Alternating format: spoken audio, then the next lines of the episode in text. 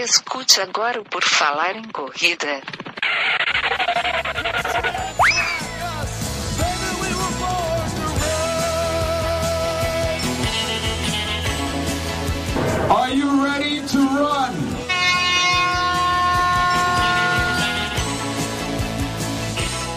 Começa agora mais um episódio sensacional do nosso querido e estimado podcast o Por Falar em Correr. O meu nome é Enio Augusto e hoje eu vou conversar com o agregador dos mais relevantes influencers de corrida de rua do Brasil. Olha que slogan maravilhoso, pessoal. Vou conversar com Rafael Dagas. Tudo bem, Rafael?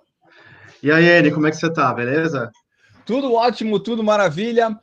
Você que está nos ouvindo aí, se é ouvinte antigo do podcast, deve se lembrar do, do Dagas, do Rafael Dagas participou aqui com a gente. É, ele fez um podcast quando nós falamos da Sketchers, então foi 2017. Talvez você não lembre, que já são mais de 300 episódios, mas de fato ele já participou falando da Sketchers. Então, se você quiser conferir como é que foi essa conversa, você procura ali no feed que estaremos com essa edição ali. Hoje a gente vai falar um pouquinho é de um assunto um pouco diferente, né? Não vai ser específico sobre uma marca, sobre tênis. Vai ser sobre essa nova função, essa nova, esse novo trabalho, essa nova carreira do Rafael, que ele agrega os corredores influencers nesse contato com as marcas e tudo mais. Ele vai explicar direitinho aqui para gente, vocês vão ver. Até porque eu também não sei direito como é que funciona isso. A gente, a gente vai aprender junto aqui, pessoal, né? O Rafael vai começar a falar, a gente vai começar a entender. Antes de começar, só lembrar vocês sempre do Padrim, do PicPay e do Apoia-se do Puro Falar em Correr, que você pode nos apoiar a partir de um real, se você quiser ajudar aqui o nosso projeto lindo, contribuindo a partir de um real. Então, tem nos feed do podcast os links, se você quiser, você entra lá. Temos um grupo de WhatsApp sensacional que ainda não foi hackeado e você pode participar lá, certo? Vamos conversar aqui então com o Rafael. É, explica pra gente, Rafael, é, desde aquele podcast que a gente fez da Sketchers, tu trabalhava na Sketchers, como é que foi é, essa tua carreira, essa tua virada de rumos um pouco, né? Para ir nessa função que tu tá agora. E daí já explica pra gente mais ou menos o que, que é isso que tu faz hoje. Tá legal. Bom, a gente falou lá em 2017, eu acho, se não me engano, né? A gente falando sobre o, alguns modelos de, de corrida que a Skechers estava lançando na época. É, bom, de lá para cá, na verdade, eu continuei trabalhando bastante com marketing. Lá na Sketch eu trabalhava muito focado no marketing digital e na, no PR, né, na comunicação em si, me relacionando com públicos essenciais para a marca, como falando com você, falando com os outros criadores de conteúdo, falando com imprensa, enfim, com uma galera. E isso, com o passar do tempo, foi meio que criando um desejo aqui, sabe? Tipo, ah, isso que eu gosto de fazer de verdade. Não necessariamente tudo que eu já estou fazendo aqui na Sketch, mas esse pedacinho do que eu estou fazendo é bacana, legal, e eu acho que dá para criar alguma coisa interessante em termos de carreira é, focado somente nisso. Então, no ano passado, no começo do ano passado, eu já estava já com a ideia de, de sair da Sketchers, ainda estava meio tentando é, formatar na minha mente o que, que eu poderia fazer de trabalho, mas já vinha conversando com alguns agentes ou assessores de criadores de conteúdo de outras áreas é, e estava me sentindo muito atraído por essa, esse formato de trabalho em que você não em que você não está diretamente ligado a uma única marca, né? Mas que você pode pegar o, o teu melhor, o teu potencial é, de trabalho e poder levar isso para outras empresas, para outras marcas e poder de alguma maneira ou de outra ajudar dentro desse mercado de corrida, que é um mercado que precisa bastante de um suporte mais profissional, né, vamos dizer assim, em termos de que a gente não vê patrocínio com atletas, a gente não vê patrocínios é, legais né, acontecendo no meio da, dos criadores de conteúdo também. Então é difícil que a gente consiga juntar tudo isso. Então a minha ideia era meio que juntar tudo isso, né? Pegar toda essa história de criadores de conteúdo, atletas e marcas e poder ser essa ponte, essa relação é, entre esses dois lados e tentar criar boas coisas e bons projetos em cima disso, né? Foi aí que eu iniciei a da Gas Influencer em setembro do ano passado e hoje estamos aí, né? Quase um ano praticamente já empreendendo, aprendendo e apanhando ao mesmo tempo, mas é bem legal. Acho que não troco mais. Tá, então é uma empresa com CNPJ e tudo, é isso? É uma empresa com CNPJ e tudo. Eu posso até contratar, inclusive, né? Mandem currículos. Tá, então assim, é, essa parte de tu ter trabalhado na Skechers com marketing, é, isso não, não sei se facilitou, mas é, um, é mais. Tu já conhece bastante como é que funcionava o outro lado, né? Aí fica mais fácil de fazer essa ponte para o pessoal da corrida, né? Exato. Dentro desse mercado que a gente chama de intermediadores, né, que se incluem aí as agências de publicidade, agências de relações públicas ou assessores, né, agentes comerciais, é, normalmente ele, é, ele está dentro de um, de um grupo de pessoas que já vem formada da área de comunicação, de modo geral, mas que já foram direto para os intermediários e não, não passaram pela parte do corporativo. Então, acho que, querendo ou não, me ajudou bastante é, esse conhecimento um, da parte corporativa, né, do outro lado, né, de estar lá da marca. Então, eu consigo chegar para uma marca hoje e conversar de igual para igual, sabendo exatamente quais são as necessidades que eles têm de comunicação, de estratégia, e tentar traduzir esse, essa informação para dentro dos conteúdos dos criadores, né? Então aí entra a parte estratégica de criação de conteúdo junto com eles, né? Tendo estado do outro lado, tu também sabe quais são, digamos, os pontos fracos deles, né? Tipo, em análise ou sei lá quem que eles vão cooptar, essas coisas todas, porque é. aparentemente, olhando de fora aqui, às vezes parece que eles não têm critério nenhum, eles pegam assim meio aleatório, ou por número de seguidores, ou por QI, sabe? Mas não uhum. tem assim um padrão de escolha. É, eu acho que até porque a gente está vivendo um mercado muito novo, né, Enio? Então, as empresas, as marcas, as pessoas que estão trabalhando lá dentro, porque eu sempre falo, né, no final das contas, as marcas também são feitas de pessoas, e pessoas são passíveis a erros e aprendizados. E como é um mercado muito novo, a maior parte das pessoas ainda não entende exatamente como fazer o melhor investimento é, de, de budget mesmo, de, de orçamento, ou quem, quais são as melhores pessoas para poder trazer para dentro do, do squad, né, do time de influenciadores de uma marca. Então, sim, acontecem vários problemas, vários equívocos, e eu tento apontar para esses erros na conversa, na discussão, na negociação com as marcas que eu me envolvo, né? Para justamente tentar criar uma relação uh, de conexão, de fato, entre a marca e o criador de conteúdo, né? Para poder que, para fazer com que isso fique claro para a audiência, que é o principal nessa história, né? Que é quem de fato manda na coisa toda, é a audiência, né? É porque assim, a marca, tu vai ajudar ela, às vezes o pessoal não tem muita noção, e tu falando agora, eu fiquei pensando, bom, é realmente não é tão fácil escolher quem ela vai querer, porque deve ter tanta coisa para analisar, e tipo, tu tem muita opção hoje em dia. Aí até descobrir qual que vai dar certo, onde arriscar, às vezes eles arriscam no pessoal que tem mais seguidores, essas coisas, porque parece ser um tiro mais certeiro, né?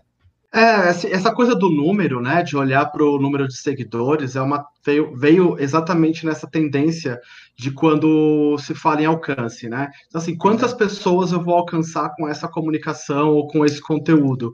Quantas pessoas vão saber sobre a minha marca? E quando não se tinha muitos dados mensuráveis, apenas o número de seguidores, então partiu daí essa história. Isso veio meio aqui até hoje é, sendo uhum. levado em consideração. Então, as marcas às vezes olham lá o cara com 100 mil seguidores ou um milhão de seguidores e ele fala: Uau, a gente vai falar com um milhão de pessoas. Mas se você uhum. vai entender direitinho a plataforma que você está inserido, se é o YouTube, se é o Instagram, ou seja lá qual for Facebook, você vai ver que as entregas de conteúdos não acontecem dessa maneira, né? Então, só uma parte, uma porcentagem pequena dessa quantidade do todo é que realmente mantém contato com aquele conteúdo, e uma, uma parcela ainda menor é a parcela que engaja com aquele conteúdo, né? E essas métricas que tu falou, é, hoje em dia, assim, quais são elas, assim, o que, que o pessoal mais usa? É, focando mais, assim, em Instagram e YouTube, né? Eu acho que tu deve estudar bastante essas coisas, né? Eu vejo que tu compartilha bastante coisa nos stories. Focar mais no Instagram e YouTube, que eu acho que é onde tem mais coisa, né? Nos outras redes sociais, eu não sei se, se tem tanto alcance ou engajamento, assim. Eu vejo mais no Instagram e YouTube, né? mas se tu quiser falar de alguma outra para o pessoal saber, mas quais seriam essas métricas assim que o pessoal mais usa para ver o engajamento que a, a, o perfil dá? Tá. É, a primeira coisa que a gente tem que olhar na hora que vai fazer essa conexão entre marca e o criador não é nem métrica, é o conteúdo em si, né? Uhum. É o uhum. que, que aquele criador de conteúdo está falando e se aquele é, discurso que ele traz, é, que em si já vem com toda uma pegada de, de valores que aquele criador tem, de valores de vida, valores pessoais, né? Qual a visão que esse criador tem sobre determinado assunto, e se isso dá match, né? Se faz sentido na hora de conectar com os valores e a, e a da, da, marca que está sendo trabalhada, né? Então, é, a primeira coisa que a gente vai fazer na hora de fazer essa ponte, né? Essa conexão, é entender o conteúdo em si, porque é ele que vai editar se aquela marca vai ter aderência com o público e a audiência que está acompanhando aquele, aquele conteúdo ou não. O segundo ponto é entender essa audiência. Então, muitas vezes a marca, eu vou dar um exemplo chulo, mas sei lá, a marca ela quer conversar com pessoas com poder aquisitivo das classes C e B. E aí, de repente, você pega um criador de conteúdo que só atinge a classe A ou só atinge a classe uhum. D e E, então ela não vai comunicar para o público certo. Ela vai até comunicar, a marca vai aparecer, mas ela não vai comunicar para o público e para a audiência correta uh, ah, para poder trazer o resultado esperado. E o outro ponto é entender quais são os objetivos que essa marca tem na hora de fazer essa comunicação. Uh, de fato, ela quer ser mais considerada, né? Que, que as pessoas lembrem dela na hora de comprar um produto daquele segmento que ela atua, ou ela quer fazer branding, né? Criar uma conexão de reputação, né? Eu sou uma marca nova e eu quero é, que as pessoas do running me reconheçam como uma marca potente, importante no segmento. E eu quero criar branding. Então, eu tenho que falar com as pessoas que dão essa reputação para a marca. Então, eu tenho que procurar criadores de conteúdo que, que são muito relevantes naquele segmento. Ou de repente a marca quer vender. E aí, se ela quer vender, é, a gente tem que buscar aquelas pessoas que têm um baita engajamento legal, que conseguem converter as pessoas, né, levar, fazer essa, essa ponte entre as pessoas e as marcas. E aí, dependendo do objetivo de comunicação que a marca tenha, é, as métricas vão ser diferentes. Mas, assim, de um modo geral, a gente tem insights bem legais que o próprio Instagram entrega, entrega. A gente tem sites muito legais que o YouTube entrega, porque o YouTube hoje é para quem quer criar conteúdo de fato, assim, é de, de mostrar uma relevância em termos de SEO, né, que a gente chama, né, de, de aparecer nas buscas do Google, o YouTube é, é o lugar certo para essa pessoa estar. Ele vai trazer métricas para isso.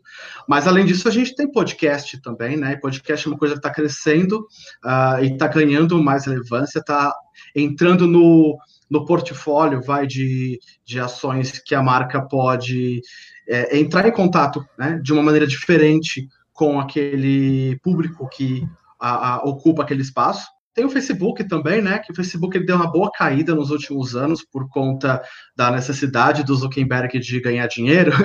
Aí os criadores acabaram perdendo um pouquinho a sua vez, né? Então, o alcance dos conteúdos dentro do Facebook é baixo, mas é, o próprio Facebook tem algumas ferramentas de streaming também que funcionam super bem, inclusive monetizam o criador de conteúdo e que geram um resultado bastante é, interessante em termos de métricas.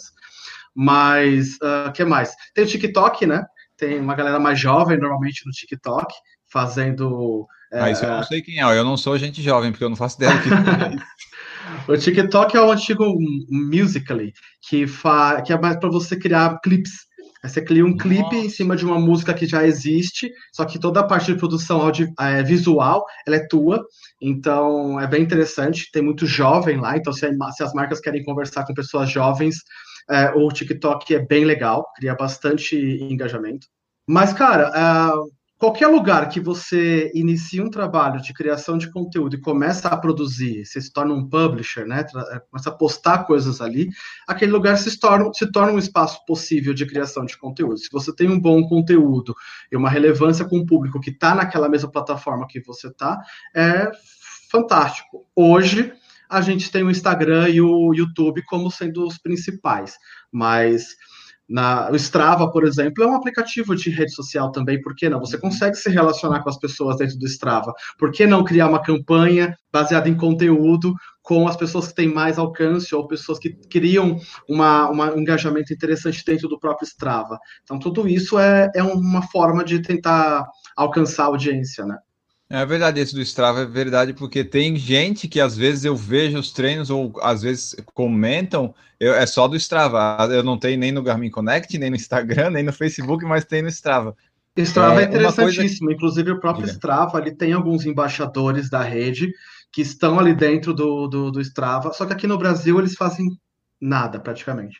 Agora, fora eles têm embaixadores, né? Que são aquelas pessoas que guiam as outras pessoas dentro do próprio, da própria ferramenta. Então, acho isso muito interessante e um lugar para ser muito melhor explorado uh, em termos tanto das pessoas que estão criando conteúdo, quanto das marcas de se relacionarem ali dentro. É, porque o Strava, como aplicativo de corrida, ele não é nem perto de ser um dos mais usados, né? Mas o pessoal ah, é, usa mais ele como integrador, eles conectam lá no aplicativo dele, seja TomTom, Polar ou Garmin, cai tudo lá, e lá fica meio que os treinos do pessoal, mas não é uma pessoa que usa o aplicativo para correr, né? Eles ainda podiam melhorar isso. Sim, sim. Eu vou dar um exemplo meio que jabá, mas é, o canal Corredores, por exemplo, eu acho, se eu não me engano, a última vez que eu vi, ele era o canal mais. O, vai, a, persona pública, né? Mais seguida dentro do Strava, aqui no Brasil, em termos dos, dos principais criadores, né? Não estou falando Sim. de celebridade, nada disso, estou falando dos principais criadores aí de conteúdos de corrida. Ele é um que tem mais seguidores ali dentro. Por que não trabalhar ali também com conteúdo é. legal? É, eu vejo quando ele, o Michael posta ali os treinos dele, ele fica ali é, em parceria com Polar Advantage. Acho que isso aí é uma das coisas que tu fala, né? Da criação do juntar os dois. A pessoa vê o treino dele ali, foi com o Polar, daí clica ali no Polar, vai lá ver, ó, oh, de repente, quem sabe? Ou de repente uma marca poderia fazer um desafio dentro do próprio Strava, né? As pessoas uhum. podiam mandar para ela os, suas, suas, uh, suas provas, suas corridas, e aí começa o engajamento com a própria marca, né? Porque uma coisa que eu acho muito legal e sempre importante levar em consideração é que o papel do criador de conteúdo, quando está conversando, fazendo essa ponte entre marca e audiência, é fazer com que essa marca, de uma maneira ou de outra, não só apareça como merchandising, como um espaço publicitário, mas sim incluir aquela marca dentro do conteúdo dela e, e fazer com que ela se torne relevante para aquela audiência e que aquela audiência retribua também esse, esse, esse contato. Tudo isso tem que ser feito com bastante estratégia, bastante calma, bastante é, pé no chão, para testar novos recursos, novos formatos, novas formas de, de, de se trabalhar. A gente está falando de um universo todo muito novo, muito recente, mas que tem um potencial gigantesco de, de, de ações. É porque assim, a marca, quando contrata o, o influencer lá da corrida que seja, é, nem, como tu falou, nem sempre ela vai querer só vender. Num primeiro momento, ela pode querer assim ser conhecida, o pessoal saber, ó, eu existo, se você quiser me conhecer, né, para comprar alguma coisa assim. E tem as grandes que eu acho que às vezes já querem assim, não, eu quero esse aqui porque esse aqui eu sei que vai render lá, sei lá, 10, 20, 30 vendas e já vai valer a pena. É por aí? Uh, sim, sim, acho que sim. Aqui não precisa ter necessariamente. Tipo, a grande ela pode querer fazer todas as coisas, as pequenas é. também podem querer fazer todas as coisas, mas isso vai muito partir da necessidade que aquela marca tem de comunicação naquele momento. Então, sei lá, de repente, uma loja uh, de. E corrida... essa, deixa eu só te perguntar antes que eu esqueça a pergunta. Essa necessidade, a empresa que sabe que tem, ela que decide, ou de repente tu, como uma ponte, tu pode dizer, ó, oh, você tem essa necessidade aqui que você não sabe que tem. Sim, isso acontece das duas formas. Às vezes a marca ela chega para gente e ela já fala: a minha necessidade é essa. É, qual que é a solução que vocês podem trazer para mim em termos de alcançar esse resultado? Ou muitas vezes a marca, ela, ah, isso acontece muito, tá? Principalmente com pequenas e médias empresas, que elas vêm para a gente, olha, tá todo mundo fazendo coisa com influenciador e eu não sei como o que, que é isso, como fazer, o que, que eu consigo fazer. Aí a gente tem que voltar a pergunta para ela, o que, que você quer? Né? O que, que você é. precisa. Então precisa ter um autoconhecimento de como as empresas precisam ter um autoconhecimento, né? E saber exatamente o que elas precisam. Porque campanha por campanha, só por like, só por public post, não resolve nada. Não adianta nada você vai lá e mostra e posta um, uma foto com o produto e não tem nenhum engajamento, não tem nenhuma estratégia para aquela informação estar ali. As pessoas, a audiência, ela já percebe isso.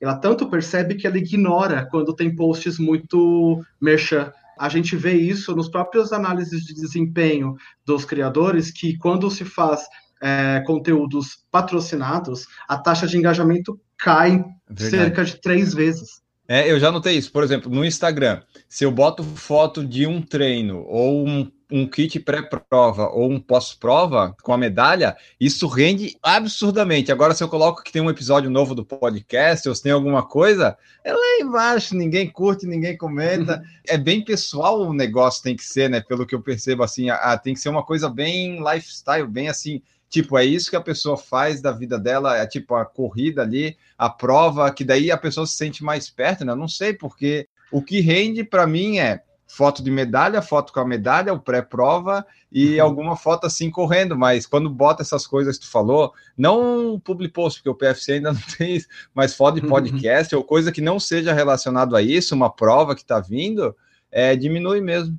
É, então, mas você, falou, você tocou num ponto bem importante que desse universo de marketing de influência, que é a diferença entre o, o que é o criador de conteúdo que é autoridade sobre um determinado assunto, e o criador de conteúdo, que é lifestyle. São duas coisas bem diferentes, com impactos bem diferentes, uh, tanto para a audiência, quanto para o criador, quanto para a marca que está investindo ali. Tá? Então eu vou dar um exemplo assim. Você tem o tênis certo, que é especialista em tênis.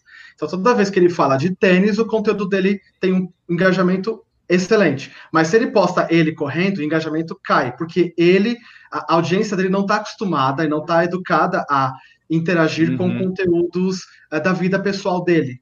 Agora, em compensação, no mesmo canal a gente tem a Valerie Mello, que quando gera um conteúdo de lifestyle no, no, no Instagram dela, bate recordes. Quando ela vai falar só sobre produto, cai engajamento porque ali a audiência dela está muito mais interessada em saber sobre ela, qual a postura dela em relação à corrida, o quanto que ela está desempenhando aquele papel, de que forma e tal. Então são perfis diferentes, com estratégias de marca também diferentes. Então, se eu vou, se eu sou uma marca de tênis, eu preciso estar no tênis certo, porque ali eu vou comunicar diretamente, certeiro no nicho que eu preciso falar. Se eu sou uma marca de sei lá, de alimentação saudável, eu preciso estar com a Valerie, ou eu preciso estar com outra. Estou dando esses exemplos porque Sim. são com eles com quem eu trabalho, tá? Então é claro. é mais fácil de trazer como, como exemplos aqui.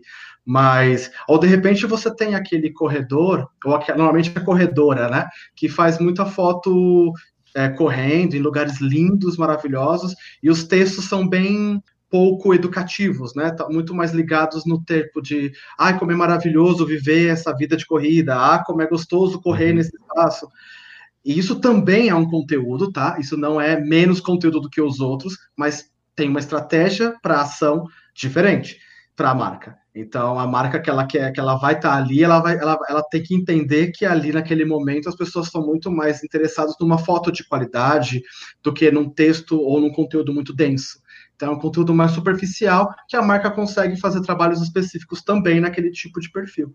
É, o que eu noto do PFC, ou as coisas que eu faço, normalmente, teve semana retrasada que eu fiz o meu longão, eu corri com a bermuda lá da Vivian Bogos, eu postei, marquei ela, deu lá um monte de gente clicando no negócio que eu não esperava. Aí, quando eu falo alguma coisa de tênis, também o pessoal replica bastante. Quando eu falo treinos de vida pessoal, o pessoal replica também. Agora, se eu boto uma a prova que vai ter lá e tal, que vai participar, dependendo, não dá nada. Agora, se tu coloca uma roupinha de roupa ou de, de relógio, ou fala alguma coisa de tênis, isso rende bastante. E coisa com comida também. Se eu coloco as comidas que eu como, às vezes dá algumas reações. A comida é sempre legal, né? O Instagram meio que começou com essa coisa de comida, né? Todo Foi, mundo né? o prato de comida e ali começou, ai que legal, ai que legal, e pronto, virou o que virou hoje. É, a, a ferramenta ainda não foi explorada ao seu extremo em termos de criadores de conteúdo, tem muita coisa legal que dá para ser feito ali. É, e uma coisa que eu sempre falo para todo mundo que está nessa, nessa história né, de criar conteúdo, é, seja autêntico, seja verdadeiro, seja tenha uma autoridade sobre algum determinado nicho uh, e não faça nada igual aos outros, que aí a sua tendência a poder gerar um conteúdo legal, autêntico, verdadeiro, que tenha a ver com você e sinergia com as pessoas que gostam daquele conteúdo é maior ainda, né? até pode, em algumas coisas, fazer igual a, outros coisas, a outras pessoas, canais e perfis, mas não pensando em fazer igual, né? Fazer porque, eventualmente, a corrida não é um mundo tão grande que tu vai conseguir fazer coisas diferentes mas não focar assim, pô, aquele lá fez isso, não, eu tenho que fazer igual ou melhor porque fez. Não, se calhar de fazer igual, ok, mas acho que esse não pode ser o foco. Exato, até porque as, as pessoas, a, a audiência, ela, ela, não vai querer ver a mesma coisa o tempo todo, o mesmo ponto de vista o tempo todo, o mesmo ângulo da mesma coisa o tempo todo. E a corrida tem diversos, infinitos ângulos. É, é, é tão infinito quanto a quantidade de pessoas que correm Porque cada pessoa tem uma experiência diferente com a corrida e poderia contar sobre aquilo de uma maneira diferente. Então, fazer igual a mesma coisa, a própria audiência começa a cansar de assistir aquilo e, enfim, passa. Né? Então você está perdendo a chance de falar com aquelas pessoas. Então é muito mais. Você pode ter um, um ponto de referência, né? Olha que legal o conteúdo que esses caras estão produzindo. Olha que legal que aquele micro influenciador está falando sobre isso em conexão com a corrida. Né? Eu poderia fazer o quê? Eu poderia falar o que é, o, o que é prático e o que é usual para mim, né? E, e é meu ponto de vista. Então aceitar essa voz única é muito importante nas redes sociais atualmente, para que você tenha uma audiência mais engajada também, que é o principal, e aí a gente volta para a métrica, né? A principal métrica de qualquer criador de conteúdo é a audiência. Porque se você não tem audiência, você vai criar conteúdo para quem? E Apesar é. que tem muito criador de conteúdo, entre aspas, que compra seguidor, compra like, compra isso e não fala com ninguém, mas só fala com os vietnamitas, né? com o pessoal da China, o pessoal da métrica, tipo, tu comprou comentários, vai vir uns comentários lá com emoji, o emojitário, né? É, tipo, uhum. daí acaba a métrica, ele acaba subindo no engajamento com essas coisas? Ele entra, ele, ele aumenta no engajamento, porque no final das contas é, é um conteúdo, é, é um engajamento que está acontecendo. A grande questão é que hoje, até saiu uma matéria, até coloquei nos stories hoje, é, saiu uma matéria, não saiu só, só na época, na Veja, na Folha, mesmo, mesmo tema, né? falando da Unilever, que está parando de, está começando a observar muito mais essa questão de quem, de influenciadores fraudulentos, que a gente chama, né, de que não são reais, que não são orgânicos e tal, para justamente diminuir esse investimento, porque é um investimento que não tem retorno, né? Se eu estou investindo é. num criador de conteúdo que metade da base dele é falsa, é, é, é de Mohammeds da vida, eu falo Mohammeds porque normalmente você vai ver é tudo o pessoal lá do, do Oriente Médio e tal, né? É, é só de Mohammeds eu tô conversando com ninguém, na verdade. Então, tô gastando dinheiro à toa. Então, as marcas já começaram a perceber isso e já estão começando a olhar para esse tipo de coisa. Existem hoje ferramentas para poder saber quem compra likes, quem compra seguidores, quem compra comentários, quem compra views nos stories, que tem isso também. Ah, é? tem, tem, tem. Olha, até nos stories, que coisa. Tem. É, eu vou te dar um exemplo. Eu tenho um, eu montei um mailing aqui com cerca de 500 criadores de conteúdo de corrida de rua e mês a mês eu vou olhar um por um para ver se está todo mundo crescendo ou diminuindo. Tem tudo isso de criador de corrida? Que coisa! É, tem mais que Big Brother? Mais que bastante. Big Brother. E eu acho que eu não conheço nem, nem 5%. Sempre acha mais. É, mas eu estou falando criadores de conteúdo que pensam, vai, que criam conteúdo de fato, não só que postam sobre corrida. Porque também tem aquelas pessoas que gostam tanto de corrida que postam sobre corrida no dia a dia, que a gente chama de nano-influenciador. Mas enfim, esse é outro assunto. E aí o que acontece é o seguinte: todo mês eu vou lá é, dar uma olhada nesse mailing e eu percebo que vai. Uh, no começo, mais da metade deles estavam usando automação, né? Que é você ter essa coisa de seguir, deixar de seguir. Ah, um aplicativo, né? Tem isso que faz. Tem isso. É. Então, eu, são pessoas, inclusive, que eu não coloco nas ações. Eu já descarto. Mas eu mantenho uhum. o mailing para ir acompanhando para ver como é que é a evolução dessa, desse mercado, né? É, de corrida, principalmente teve uma época que aumentou muito, tá? É, desse um ano que eu estou fazendo essa pesquisa, faço todos os meses, teve época, começo de ano principalmente, que dá um pico, assim, a galera começa a comprar que nem louco, é, seguidores e, e, likes e tudo mais, depois eles começam a diminuir, normalmente o próprio Instagram tem uma, um sistema próprio de tirando quem é falso, né? Quem é, é seguidor de mentira, fantasma, que a gente chama, bots, Aí eu vou analisando. E, cara, é sempre isso. Começo do ano dá um pico, aí agora vai chegar essa época do ano vai dar outro pico também, porque tem as ações de final de ano, então a galera quer, quer participar. Projeto né? Verão. Projeto Verão. E, e assim vai, cara. Eu só espero que isso acabe. do meu ponto de vista, do meu lado, eu faço um esforço tremendo, e acho que o mercado tem feito esse esforço tremendo de, é, de diminuir a adesão das marcas em cima de influenciadores com fraude, né? É, porque como tu falou, ela não tem aparentemente retorno nenhum se vai ser só a bote indiano que vai ver isso aí, né? Mas assim, tu falou da marca investir dinheiro, é, qual que é assim o investimento que a marca faz financeiro? Porque os influenciadores de corrida, acho que são, são poucos raros os que ganham dinheiro de fato com isso. A maioria ganha produto, inscrição, alguma viagem ou tênis, mas assim, ganhar dinheiro com isso, a marca não investe dinheiro no influenciador assim de dar dinheiro para ele, né? Cara, é, tem as marcas pagam sim. As marcas elas investem dinheiro sim. E elas investem quando elas percebem que elas precisam daquele criador para conversar com a audiência. E, e, se o criador ele já ele doutrina as marcas para falar assim, não, aqui você não vai comunicar com permuta, aqui você só vai comunicar com custo, né? Você tá, vai, é orçamento, vou te mandar o orçamento. Então a marca ela já entende que aquele criador de conteúdo é pago e ela vai conversar com ele porque ela precisa falar com o público dele. Acontece que a gente vive, Enio, num, num, esse processo de crescimento do Instagram e tal, e que colocou muito em destaque a vida das pessoas, e as pessoas da vida comum que nem se enxergam como criadores de conteúdo, mas de repente se tornam, né? Se vêm sendo seguidas por milhares de outras pessoas, e elas achavam legal, né? Só receber produto da marca. Mas se você for entender que nesse processo, o tanto, tanto de tempo que você levou para poder construir aquela audiência, que gosta do teu trabalho, que gosta do teu conteúdo, que se interessa pelo teu assunto, e você vai entregar de bandeja por um tênis ou pela participação de um evento, não faz sentido fazer isso, né? A gente tem que entender que dentro da, do universo de marketing e comunicação, o que vale é a atenção das pessoas. Quem tem a atenção das pessoas, ela tem dinheiro. Há uns anos atrás, e até hoje também isso acontece, mas enfim, contando um pouco de histórico, era o rádio. Então, as pessoas ouviam rádio, então as marcas investiam dinheiro nas rádios. Depois disso veio a TV, as, as, marcas começaram a investir dinheiro na TV, porque as pessoas estavam assistindo TV. E agora chegou a vez dos criadores de conteúdo.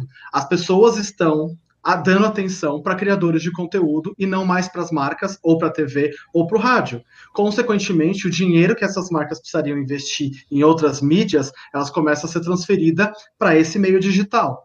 Então, se a gente se a gente for esperto, a gente ganha dinheiro agora, porque o que a gente tem é valioso para as marcas. Elas não vão deixar de se comunicar com a audiência porque ah, a pessoa está deixando de aceitar recebidos, sabe? Então, uhum. Então, essa é uma é um trabalho de educação do mercado para não sucatear a área de criadores de conteúdo de modo geral. É, eu acho assim, até, tipo, tu tá fazendo teu conteúdo lá, de repente uma marca vai querer te mandar um tênis. Eu acho legal até assim, porque reconhece o teu trabalho, né? Tipo, ó, ok. Não, você... não, não, não, não, tá errado, tá errado. Não é um reconhecimento do teu trabalho. Reconhecimento não. do teu trabalho, quem dá é a tua audiência. Não, mas é que ela viu assim, tipo, o cara lá tá conseguindo conversar com a coisa. Pô, vou mandar um tênis para ele para ver se é alguma coisa. Só que daí é pro cara dizer assim, ah, ganhei isso e fazer um review do tênis. Acho que é isso, né? Que ganha de fato esse cara ganhando tênis, assim. Eu acho que talvez o valor é. que ele tem da audiência dele é maior do que um tênis. Então sim, é preciso medir bem nessa essa questão. Eu não sou contra a permuta, tá? É, eu acho só que a permuta ela tem que pagar exatamente pelo menos o que o criador precisa. Então, sei lá, é. se o teu conteúdo hoje vale 800 reais um, um, post, por exemplo, um tênis de 800 reais pode vir a pagar desde que você realmente precise daquilo. Agora, se você não uhum. precisa daquilo, não tem por que você divulgar aquela marca daquele jeito, uh, de graça, porque o preço Sim. desse tênis não é 800 reais para a marca. Provavelmente esse tênis custa 200 ou 300 reais para a marca. É, pois é. Isso, aí eu ia te perguntar o seguinte, por exemplo, a marca vai lá, manda um tênis pro criador de conteúdo. Aí o criador assim, pô, eu não vou divulgar esse tênis aqui porque o meu trabalho é mais que isso. Daí ele pega o tênis, usa e tudo bem. Aí a marca ela vai, ela pensa assim, bom, para esse não adianta mandar porque ele não vai fazer, ou para esse eu tenho que fazer algo a mais para ele me divulgar. Para esse eu tenho que fazer algo a mais para ele me divulgar. Mas aí é, todo o trabalho, e quando, quando a criação de conteúdo vira um trabalho, porque é uma empresa, né? Você está criando ali, desenvolvendo. Então, uma empresa tem custos, uma empresa tem, é, tem que faturar uh, ah, para poder pagar os próprios custos e gerar algum lucro. Então, quando você entende que você está vivendo de um negócio e que isso vai render para você, você começa a criar uma estratégia de venda, uma estratégia comercial. Então, se a marca te liga e fala: Olha, Enio, eu quero te mandar esse kit de alimentação saudável para você conhecer a nossa marca. Aí você, beleza, ok, manda aí. Experimenta o produto e tal, e na sequência você já prepara uma, uma proposta para a marca. Olha, escuta aqui, marca. É, você me mandou, acho super legal, acho que tem aderência com a minha audiência, e eu quero falar mais de eu quero falar de você dentro do meu conteúdo. E aí eu tô querendo montar uma estratégia de conteúdo com vocês. É, vamos conversar, vamos sentar, vamos bater um papo, vamos começar a criar uma história juntos porque conversar com a audiência através de criadores de conteúdo, como eu falei, não funciona via public post, só funciona uhum. via conexão. E conexão não acontece em um post três stories. A conexão acontece quando a audiência ela percebe que existe uma conexão entre marca e criador por um período, por um tempo, pelo menos, né? E tem Sim. uma estratégia por trás de comunicação. Então você senta com a marca, troca ideia e aí põe teu preço. Eu acho que é basicamente essa história. E eu acho que todo mundo tinha que pôr preço. Eu não acho que ninguém devia fazer conteúdo de graça, não. E daí o pessoal parava de mandar as coisas e o pessoal posta foto, ó, recebi tal tênis e tal, e né? Daí eles iam fazer mais. É, porque o, por um outro lado, tem algumas marcas que falam para mim, por exemplo, pra, pra gente. Vai, eu tô, eu, hoje eu trabalho com o Sérgio Rocha, com o Edu Suzuki. Então, assim, às vezes eles chegam, ah, mas para que, que eu vou pagar para você, sendo que eu posso mandar 10 pares de tênis e eu alcanço a mesma quantidade de pessoas que você alcança no teu YouTube, por exemplo.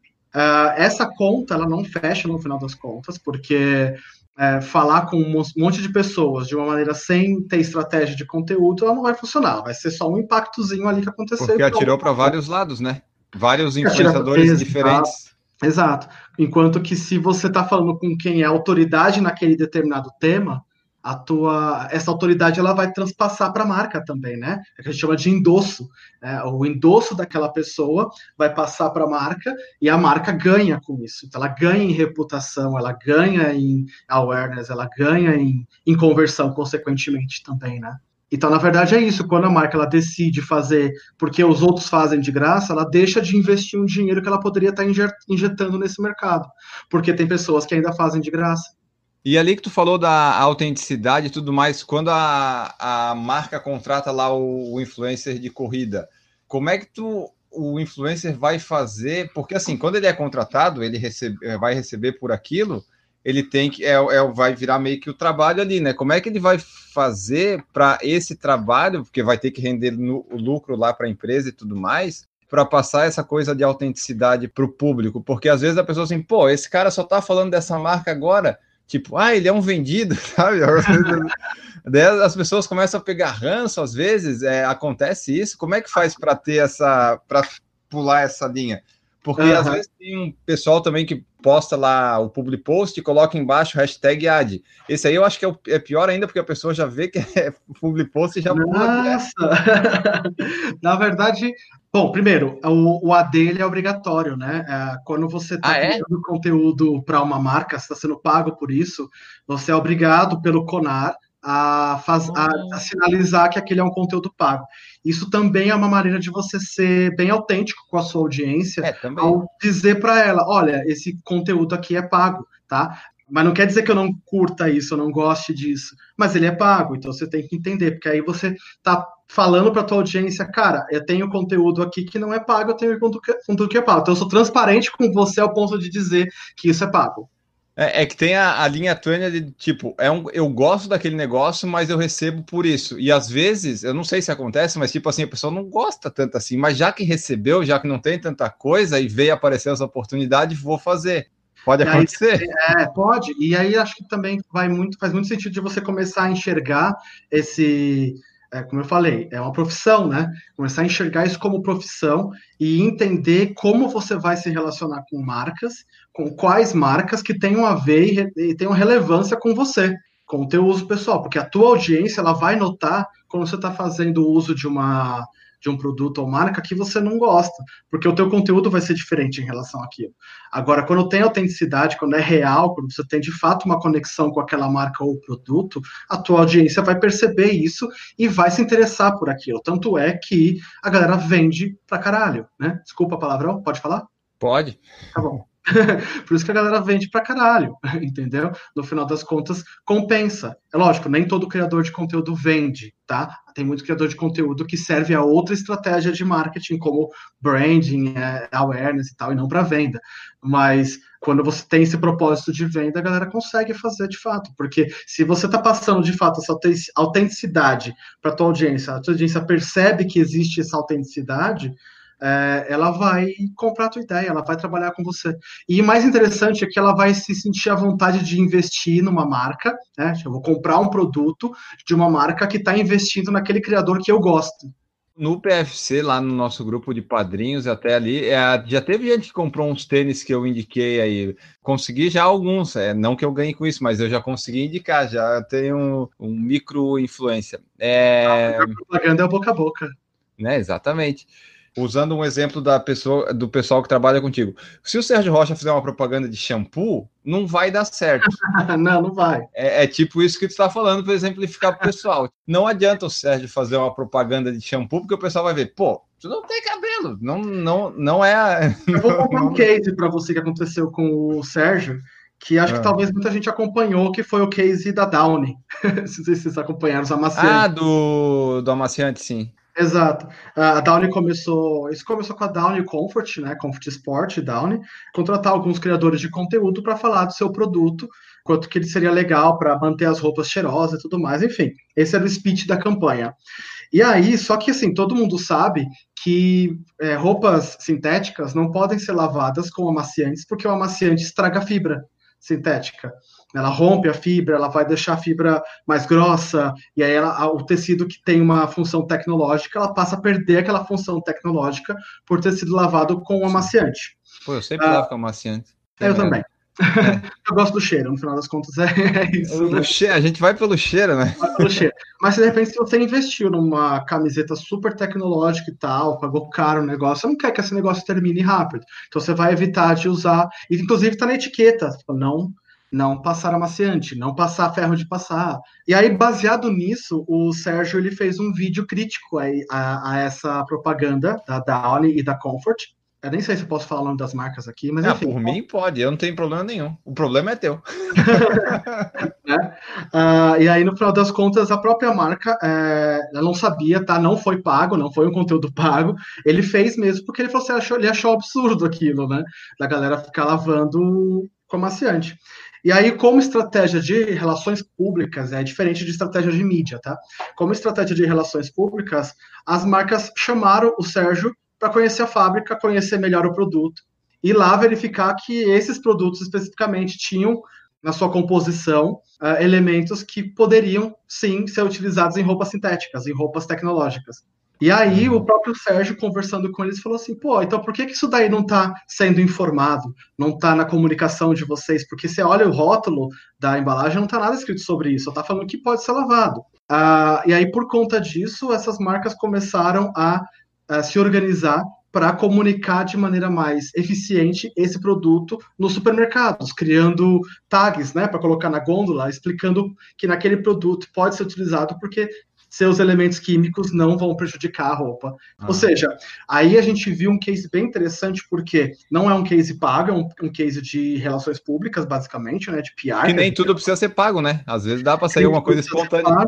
Claro, mas que mostrou o impacto de um criador de conteúdo em relação à audiência que ele tem, a relevância que ele tem com aquela audiência, e a marca ouviu o que ele estava dizendo e resolveu um problema. Ou seja, o criador de conteúdo, que é o representante, entre aspas, legal daquela comunidade que ele gere, né, que ele construiu, ele consegue interferir na comunicação e estratégia de uma marca gigante como a Down e a Comfort. Sim, é isso. Aí volta lá no começo que a gente falou dos problemas que as empresas têm de não conhecer, às vezes, o mercado e tal, porque provavelmente quem fez isso pensa só na parte dessa outra coisa aí, e daí não se ligou nisso. Daí o Sérgio viu, daí viu, a marca viu o problema e resolve, né? É aquela parte do, da, de, de faltar ainda um pouco conhecimento, porque o nicho da corrida, apesar de ter bastante gente correndo, é um nicho pequeno, né? Se tu for parar para pensar. Então, nem todo mundo. 4 milhões de pessoas, no mínimo. É pouquinho, né? Se tu for pensar assim. Não é uma enormidade. E daí é bom ter esses influenciadores vendo essas pequenas coisinhas para resolver. Deixa eu só ver aqui, ó. O Roberto Felipe estava no YouTube aqui, falou que foto com Garmin ganha muitos likes, não um relógio. Aí, no caso, ele está falando do nosso cachorrinho fofinho, lindo, maravilhoso, que destrói a casa. É, realmente, quando eu fiz o post da, do Instagram dizendo que o Garmin é o novo integrante do PFC, eu ganhei muitos likes e comentários. É impressionante como é que um bichinho rende coisa. Cachorro e criança. É, criança eu já não vou colocar porque eu já não tenho tanta pressa. Então vai ser mais o, o cachorro mesmo. Você, sabe, você viu que teve uma, não sei se você acompanha, vai, as blogueiras mais famosas no Brasil, teve uma onda, né, de todas elas engravidaram na mesma época.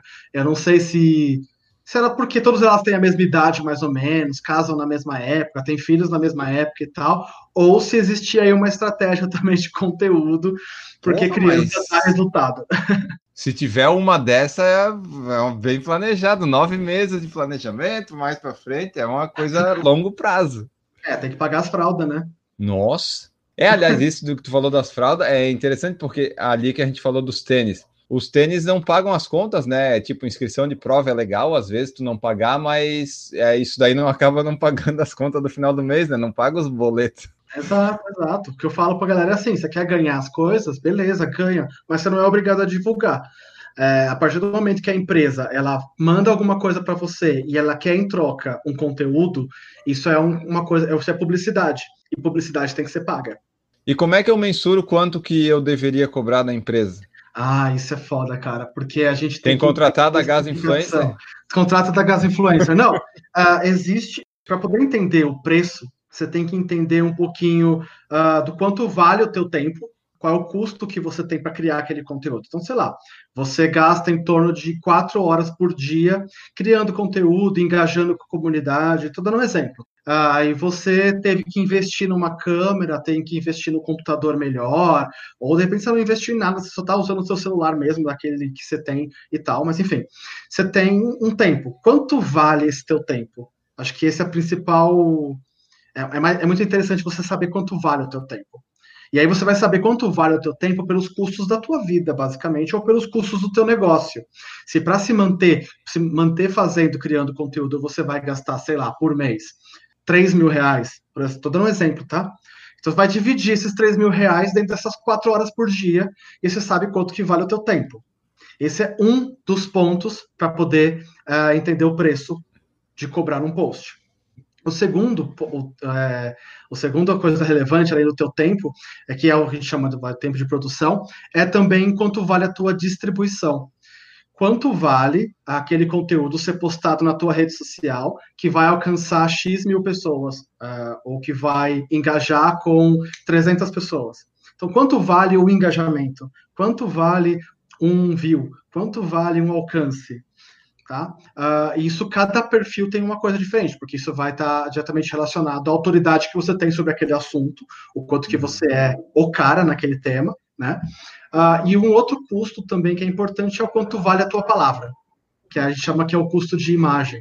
Quanto vale a tua palavra sobre aquele determinado assunto. E aí, juntando esses custos, a gente tem um preço. Mas aí também tem que levar em consideração, se você é de YouTube, por exemplo, tem que levar em consideração quanto tempo você leva para editar um vídeo, quanto é. tempo você leva para produzir aquilo, editar, captar. Se a marca vai pedir para você fazer um vídeo dedicado a ela, com um tema relacionado a ela, você tem que entender quanto tempo você vai ter que pesquisar para poder falar sobre aquele, aquele, aquele conteúdo. Quanto tempo? Isso, isso tudo tem que estar no teu preço, porque senão você não ganha dinheiro, você perde, você dá dinheiro para a marca, na verdade, só, mas não para você mesmo. Sim. Então é difícil saber mesmo, não é uma conta fácil. Existem algumas planilhas, tabelas, alguns sites até que ajudam, apontam quanto que vale um post e tal. Mas isso depende muito do, do de quem é você na fila do pão, depende muito de que mercado você está inserido, de qual marca que está querendo investir.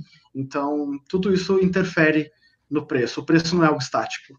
Paulo Rosa falou assim: a marca não reconhece o trabalho, ela se aproveita do canal que possui muitos inscritos para divulgar o produto, que é aquilo que a gente estava falando na hora do, dos produtos, né?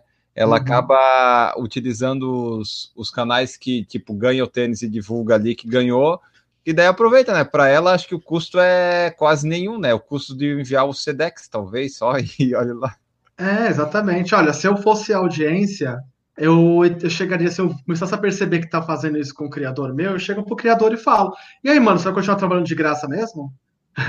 É isso aí. Porque às vezes a audiência ajuda o criador a, a se tocar de qual momento que ele tá na profissão ou na carreira ou como criador, né?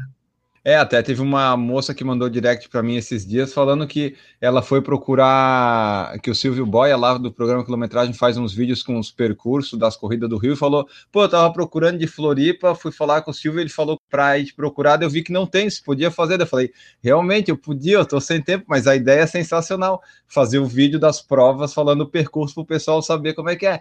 E daí a, a audiência acaba ajudando. Me falta tempo, mas é uma boa, uma baita ideia. É, é, Porque... essa coisa de tempo é foda, né? Porque a, a, maior parte das pessoas que começam a produzir conteúdo e se enxergam como influenciadores, e aí é, eu, eu queria até deixar pontuado, eu, eu, prefiro usar a palavra creator ou criador de conteúdo, porque influenciador não é profissão. Influenciador, influência é algo que a, a tua audiência te, te dá, né? É, depende muito da tua autoridade do conteúdo que você gera. É, então eu prefiro chamar de criador do que influencer ou, ou, influenciador e tal. Mas às vezes escapa. Então você se enxerga como criador de conteúdo de repente. Uh, você tem o teu outro trabalho, sua vida, né? Sua vida continua, você tem que ganhar dinheiro e tal. E aí, de repente, você se enxerga nessa posição. Então, conciliar essas duas coisas é muito difícil. E no começo era bem árduo, ainda mais para quem quer fazer a transição de parar de trabalhar no, no no trabalho convencional, vamos chamar assim, se é que pode chamar assim, para o trabalho como criador de conteúdo. Então, essa transição ela tem que estar tá muito bem planejada, muito bem organizada, para poder valer a pena e compensar, né? É, porque o início eu imagino que deva ser difícil e eu não sei, às vezes deve demorar para engrenar, porque mesmo assim a pessoa vai lá, influência, ganha dinheiro, mas às vezes o teu trabalho, digamos, convencional, ele até tu chegar naquele valor que tu recebe é certinho todo mês, é, é uma coisa que varia bastante, né? Trabalhar como autônomo tem lá suas dificuldades. Tem, tem. Você nunca sabe quanto você vai ganhar. Você não, nunca sabe quanto que o YouTube vai te pagar de AdSense. Você nunca sabe quanto que você vai render de marca. Você nunca sabe quanto que você vai vender de afiliado. Enfim. E essa é uma coisa também interessante, né? É, o criador de conteúdo ele não, não pode viver de uma única fonte de receita, né? Ele precisa pensar grande e amplo, né? Então, quais as formas que eu posso ganhar dinheiro? Ah, posso ganhar dinheiro por AdSense, que é o anúncio do, do YouTube, eu posso ganhar dinheiro com patrocínio, posso ganhar dinheiro dando palestra, posso ganhar dinheiro vendendo afiliado, posso ganhar dinheiro uh, montando grupo do WhatsApp para audiência, enfim, posso criar diversas formas de ganhar dinheiro com aquele conteúdo para pelo menos aquele conteúdo se pagar, para valer a pena aquele gasto de tempo que você está tendo. É, exatamente. Por exemplo, eu, é, eu tinha um pouco mais de flexibilidade no trabalho antes, eu conseguia fazer as coisas, às vezes, no trabalho e tinha mais tempo em casa. Agora, até o trabalho está muito bom, muito legal, as coisas que eu faço, eu estou bem, é, bem entretido lá, só que daí não sobra muito tempo para fazer a outra parte aqui em casa, que é editar o podcast. Aí, quando sobra tempo, eu tenho que correr porque eu inventei treinar para maratona. Então, eu acho que treinar para maratona depois de setembro não vai mais acontecer. Eu vou focar em meia, que sobra, sobra mais tempo. E você vai fazer qual maratona? A gente vai fazer Huntsville, lá em Utah, nos Estados Unidos. Quando que é?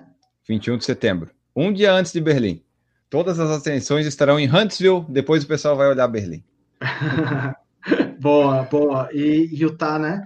E vocês já estão é. conversando, já montaram um projeto, já estão falando com marcas? Olha. Não, eu, eu acho que eu vou contratar da Gas Influencer para me ajudar nisso, porque tá difícil porque ah, o PFC até não tem um engajamento tão grande, porque ele começou muito como perfil de marca e divulgação de podcast, e agora que eu comecei a pessoalizar mais, ele ficou melhor.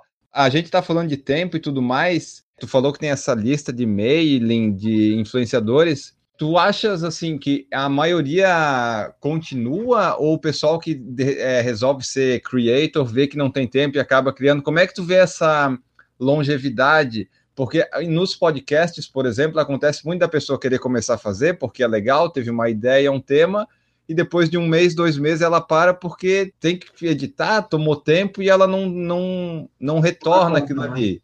Aí, esses influenciadores que tu vê, o pessoal desiste, é, volta a ser um perfil lá no Instagram, abandona assim? Como é que é essa rotatividade ou esse vamos dizer, se, é, o falir das, da, dos perfis de influência, sabe? Tipo, faliu a minha empresa, tá, larguei, vou fazer outra coisa.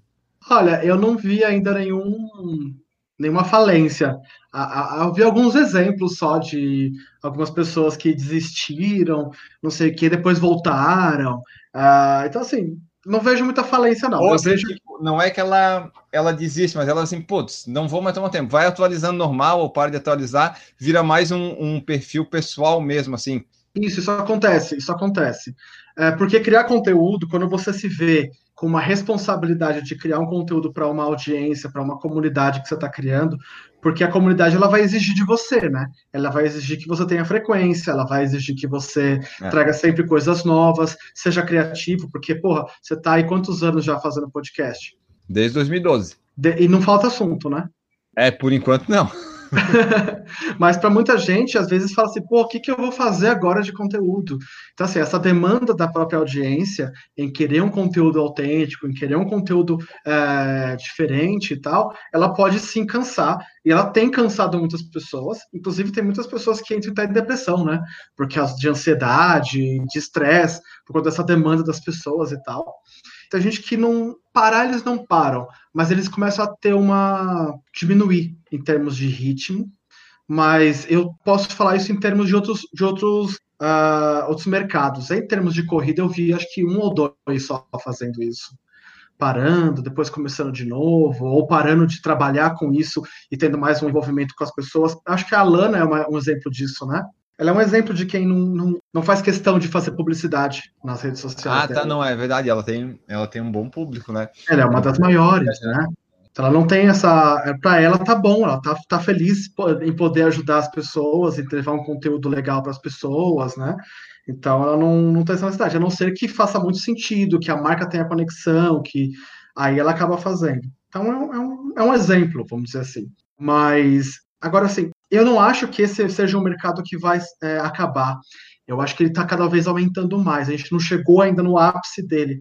Tem muita gente ainda para entrar nesse mercado. E tem muita gente que vai começar a receber notificação de marca com 2 mil seguidores porque as marcas já estão começando a olhar para esse que a gente chama de nano influenciador, que é a pessoa do dia a dia que posta sobre aquele tema, sobre aquele assunto de vez em quando, ou posta sempre sobre aquele tema, mas não é um criador de conteúdo, porque para a marca interessa conversar com esse público também. Porque tem meio que tem um engajamento bom, né? E a pessoa vai crescendo naturalmente, organicamente. Tem dois, de repente tem três que o pessoal vai gostando, vai para quatro, cinco, e o engajamento vai meio que se mantendo, né? Exato, exato. Você perguntou também se tem alguns que mudam de plataforma, né? Que de repente tem YouTube, mas aí desiste do YouTube e vai para o Instagram, porque YouTube dá trabalho, dá trabalho mesmo. Ter canal de YouTube, eu acho que é o mais difícil hoje em dia.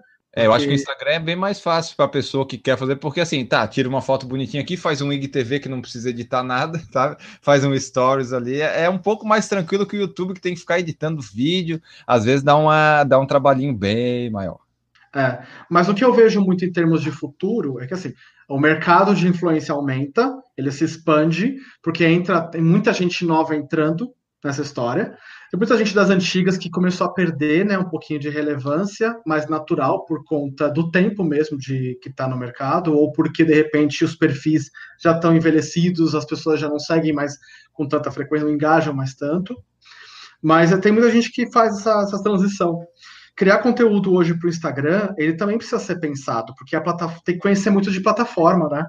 Não adianta você só postar, você tem que entender é, que tipo, uma, que tipo de conteúdo a tua audiência quer e vai engajar, para você botar na ferramenta no melhor horário, no melhor dia, no melhor, sabe, com melhor uh, qualidade que você tem para poder conversar com aquele público. É, então dá trabalho, você tem que refletir, pensar e analisar com base em histórico, com base em algoritmo, então tem que entender o algoritmo da ferramenta. Então não é simples só chegar lá e postar, né? Tem que entender o que tipo de conteúdo aquela ferramenta vai. Agora tirou like, agora não, tem, não, não é mais visível o like. Que nunca foi uma taxa de engajamento muito importante. A principal taxa de engajamento para o Instagram é comentário. Então, quando você posta lá, nos primeiros 20, 30 minutos, um monte de gente começa a comentar, aquele conteúdo ele passa a ser é, ele passa a ser mais dinamizado, né? Ele ganha mais velocidade, mais atenção, e o próprio Instagram manda para mais pessoas. Né? Agora, se você não tem isso, seu conteúdo fica lá paradinho, né? Então tem que conhecer do algoritmo, entender isso daí direitinho, né? E o algoritmo não é uma coisa fácil de entender esse daí, né? Eles ficam mudando toda hora. Muda toda semana, né? É, tu falou dos likes ali que sumiram. É, eu não sei se quando esse podcast for no vai ter continuado isso ou não, enfim. Mas no final das contas, para as marcas e para tudo mais, o like não, não vai importar tanto para quem ela vai procurar, porque pelo que eu estou entendendo, eles não procuram isso, né? Acho que só o pessoal muito sem noção que vai ser, ah, desse aí tem likes, porque os likes era a pior coisa para Às vezes um perfil com 100, 200 mil tinha 300 likes, assim, pô, eu tenho mais like que esse perfil. o, mas, Enio, não subestime o sem, o sem noção. Ah, isso é. Eles existem bastante ainda. Mas uh, é que assim, para a ferramenta, o like já nunca mais já deixou de ser importante há um bom tempo. Agora, para as marcas, é, tinha uma certa importância na hora de fazer busca por perfis. Então, eu estou buscando o perfil. Aí eu tô, olho lá, a pessoa tem 100 mil seguidores. E a hora que tem 300 likes, eu provavelmente não vou querer conversar com essa pessoa. Porque já estou vendo que tem alguma coisa errada na relação entre seguidores e likes, né? É, que normalmente uma taxa média aí de like saudável, que a gente chama, ela pode ir de 1 a 2%, tá? Da, da base de seguidores. Ela vai mais, lógico, quando a pessoa tem muito engajamento, mas a base média é de 2% e tal. Ela já consegue saber se aquele conteúdo é legal ou não, se as pessoas realmente estão interagindo com aquele conteúdo ou não.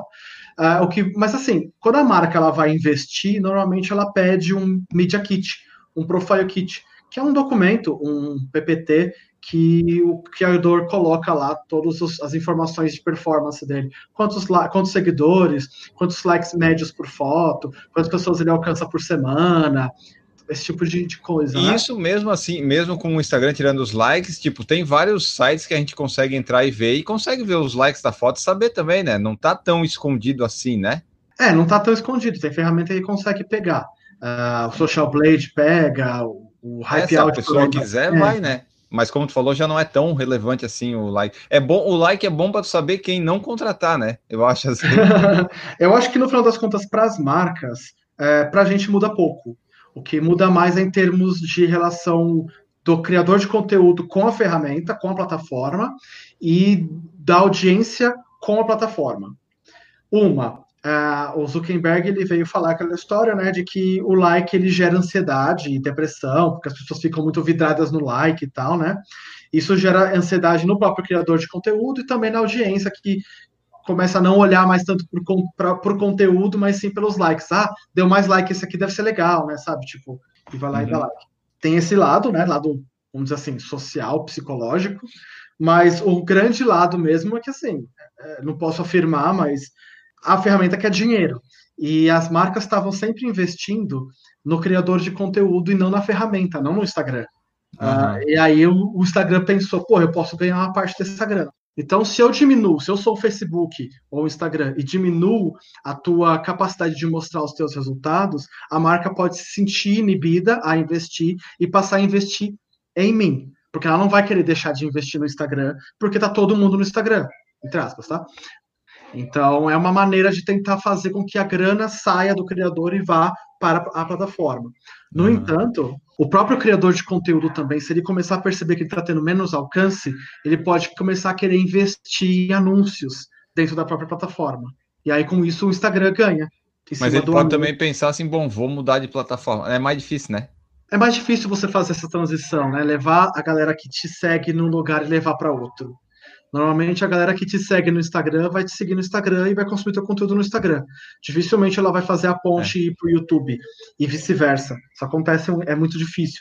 É lógico que tem, como o YouTube e Instagram são as principais ferramentas hoje, é, muitas pessoas usam as, consomem as duas, né? Mas é difícil você levar para o blog, por exemplo. Esse negócio dos likes que a gente tava falando, eu tava vendo aqui meu, meu Instagram, tava lembrando, quando acontece alguma coisa ruim, não uma tragédia, uma coisa ruim, tipo assim, eu não consegui completar a maratona de Porto Alegre lá, abandonei. Foi uma das fotos minhas que teve mais engajamento. O pessoal gosta, é, não sei se o pessoal gosta, mas eu acho que eles se compadecem da desgraça alheia, eles ficam tristes, sabe? E eles comentam da Andressa também, quando ela se lesionou, machucou e tal. É, é, quando teve mais, mais engajamento do público. Eu acho que o público fica com pena, não sei, ou ele se sente, pô, se fosse comigo ia ser ruim. É, rende bastante também isso. Mas é claro, porque no final das contas as pessoas se relacionam com pessoas e elas se sentem uh, impactadas ou empáticas com aquilo que elas também vivem ou sofrem, ou se emocionam, ou gostam. Então, esse é o principal ensinamento que as redes sociais, essa era do social media, veio trazer para gente. É, e para as marcas também que vão investir. É, lembrar que as pessoas se relacionam com pessoas, elas preferem falar com pessoas do que falar com marcas. É óbvio Sim. que isso, no final das contas, acontece. Por isso que também colocar o cachorrinho é fofo, eu vou curtir. Se colocar a criança é fofo, eu vou curtir. É verdade, rende bastante isso. Rende bastante. Difícil mesmo é ser criador de conteúdo é, de nicho, né? Quando você está falando sobre a tua vida, fazendo uma coisa mais lifestyle, é mais é mais fácil. Agora, quando você é criador de conteúdo de nicho, você, está, você se, se, esforça e se preocupa em criar um conteúdo relevante para aquela audiência e para aquela comunidade que você gerou ao redor de você, ela é mais complicada, mas ela costuma ser mais proveitosa, né? Porque é uma audiência que vai de fato engajar com você, não importando que momento você está da sua vida. Então, eu vou dar um outro exemplo disso, voltando com o tênis certo. O tênis certo não tem muito conteúdo da vida pessoal do Edu, né? Ele nunca colocou muito a vida dele ali. Sempre falou de tênis, né? De equipamento uhum. e tudo mais. Isso tanto no, no YouTube quanto no Instagram. Então, assim, se ele, é, é se ele faz alguma coisa da vida pessoal dele, o engajamento dele cai. Isso quer dizer que as pessoas estão querem, o que as pessoas estão interessadas em saber ali é o conteúdo que ele está trazendo. É tipo, a vida do Suzuki ninguém quer saber nesse caso. Quer ninguém saber, quer saber, é. Pelo menos não ali, né? Pelo menos não é. ali. não naquele momento. Uh, e uma coisa que eu vejo para o futuro, uh, que até acho que eu comecei a falar, mas não terminei, uh, como que eu enxergo o futuro do, do marketing de influência, é que essa as empresas provavelmente vão começar a diminuir o investimento em lifestyle e começar a investir mais em quem de fato cria um conteúdo com frequência, continuidade, com investimento de fato. Acho que esse tipo de conteúdo ele vai ser mais interessante porque a gente está falando de uma nova TV, né, que está surgindo. As pessoas estão saindo da TV Sim. e indo para o YouTube. Então elas querem ver qualidade naquele conteúdo do YouTube, ou a qualidade naquele conteúdo do IGTV. Então, muito provavelmente a tendência é que os criadores de conteúdo comecem a migrar para um conteúdo de, vai, de qualidade não só em termos uh, técnicos, mas também em termos de conteúdo bom. Tu já trabalhou dos dois lados, né? A gente já falou disso. Bom, tu abriu a empresa, tá aí uh, trabalhando nisso. Qual que é o, o melhor, o que tu mais gosta de trabalhar? É esse lado que tu tá agora, né? Cara, eu tô curtindo muito esse lado que eu tô trabalhando agora, né? Porque tem uma pegada de, por mais que eu tenha conhecimento técnico, é, conhecimento do mercado, que eu consiga criar uma relevância interessante, ele tem muita coisa nova que eu tô aprendendo, né? Então, eu nunca fui de venda, e de repente eu estou me enxergando tendo que ser um, um agente comercial, de preparar orçamento, de é, fazer prospecção de marcas. Então é uma coisa muito nova que eu estou curtindo bastante fazer. E querendo ou não, eu estou no mercado que está crescente, como eu falei para você, né? As pessoas, Sim. as marcas estão investindo. Então também não tenho muito do que reclamar nesse outro ponto. É, então já tá, já compensa, já compensou o que eu, que eu ganhava como no meio corporativo, né? Mas não quer dizer isso também não quer dizer nunca que eu vou ficar aqui nesse mesmo lugar para sempre. Porque eu não gosto muito de ficar muito confortável o tempo todo no mesmo lugar, eu gosto de me modificar. Se vai ser dentro desse mesmo mercado de influência, se vai ser em outro mercado, eu não sei, deixa o tempo dizer. Se eu vou voltar para uma para uma para trabalhar em empresa, também não sei. Hoje estou é, muito feliz fazendo isso e eu gosto bastante de fazer isso que eu faço que eu tava vendo aqui, tu fez um post no Instagram falando a tua linha do tempo, foi é, bastante diversificada as tuas áreas de atuações aqui. Técnico é, de manutenção de máquina de café, massoterapeuta, runólogo, promotor de vendas, estagiário de comunicação, é, diversificou bastante. É, faltou coisa aí. Que não pode ser texto muito grande no Instagram também, né? Que daí é um saco. Ah, ninguém lê, ninguém lê essa merda. As pessoas só querem saber de dar like. Fala para nós quais são aí os, os pontos que tu vê positivos e negativos desse mercado running, digital running aí, as mídias sociais, os creators. É, o que, que é tu vê aí de positivo, de bom e, e, qual que é a parte que tu vê aí que é ruim, que, que não agrega? Tá, de bom eu posso falar que assim, as redes sociais, mais uma vez, elas vieram para aproximar pessoas.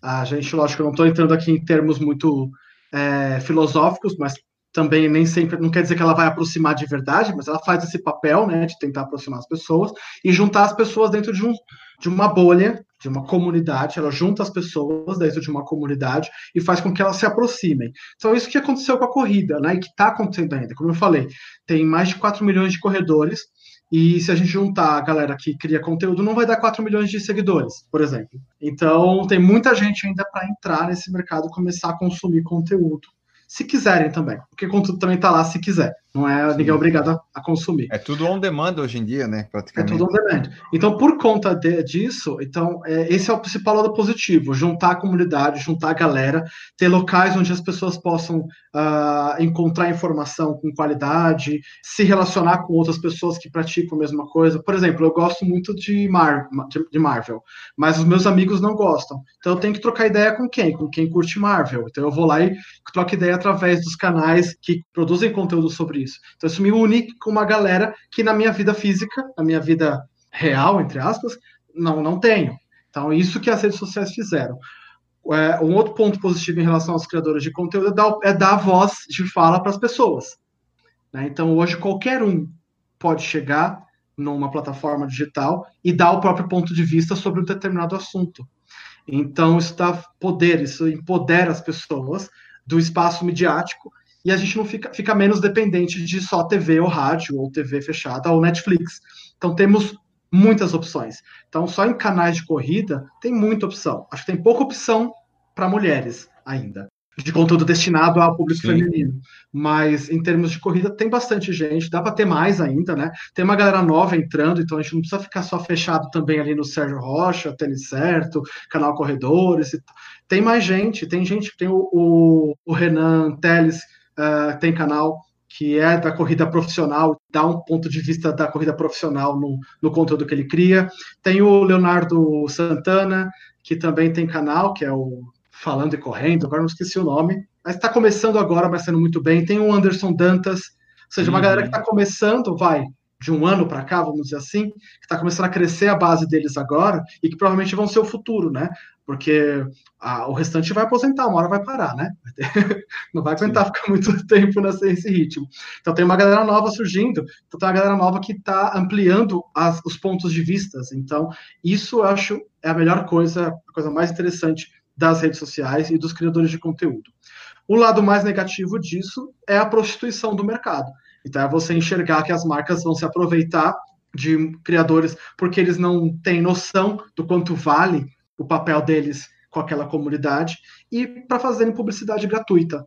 E por um outro lado, a gente também tem o criador que se aproveita dessa situação para mostrar números falsos, mostrar números que não existem e atrair dinheiro e verba das marcas de forma fraudulenta que acaba enganando tanto as marcas quanto a própria audiência também. São esses principais pontos aí. E desse pessoal todo aí que tu falou, a maioria, a maioria deles é Rio e São Paulo que tá, né? Cara, esse é um outro ponto bem louco, porque a gente vê uma polarização muito forte, é, principalmente São Paulo, tá? Acho que é mais São Paulo até do que Rio. O pessoal do Rio tá sambando bastante para conseguir a atenção não só das marcas, mas da própria audiência. Uh, a gente tem alguns exemplos fora do, do, do, estado de São Paulo, que são bons exemplos, que estão crescendo bastante. O Joelson, do, do Corredor Irônico, é um Instagram fantástico, acho muito legal. Em pouquíssimo tempo ele cresceu muito.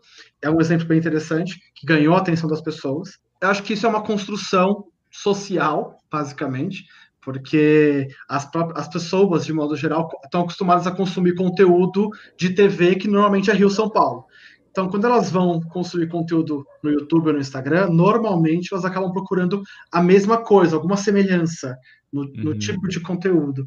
E acabam caindo sempre no pessoal daqui do Rio e de São Paulo. E das marcas é uma coisa que eu realmente não entendo. Por que não investir é, regionalmente? Sendo que a gente tem criadores que engajam muito bem na sua comunidade, que engajam tanto dentro dos seus estados quanto fora dos seus estados. Eu vou dar um exemplo da Paula Carrijo, que é do de Curitiba. Lógico, ela tem a atenção das marcas regionais, né? O pessoal procura por ela, até porque ela é grande. Uh, eu acho que depois da Valerie ela é a segunda maior de corrida de rua. E mas o pessoal de São Paulo pouco ainda conhece, as marcas pouco investem, porque tem esse receio de só falar com Curitiba e porra, eu quero falar com São Paulo, porque São, São Paulo tem é. 12, 15 milhões de pessoas, cara, mas tem 15 milhões de pessoas, mas o criador vai falar com as mesmas pessoas que ele sempre fala. Então não muda nada, ele tá em São Paulo, ou ele tá na Bahia, ou ele tá no Recife, ou ele tá no Amazonas, entendeu? Essa é uma, é, uma, é uma quebra de paradigma complicada, que eu sempre aponto isso para as marcas, vamos pegar a galera de fora, a galera engaja super bem. É, é por exemplo, Florianópolis não tem canal melhor que o Por Falar em Correr para falar de Florianópolis. Com certeza, se eu quero falar de Florianópolis, por que, que eu vou falar com o pessoal de São Paulo, esses cara chato que fica Exato. aí Outras possibilidades também, tá? De, do que eu acho que é bem interessante, quando você é uma autoridade num determinado assunto, você não precisa só criar conteúdo, você pode fazer outras coisas.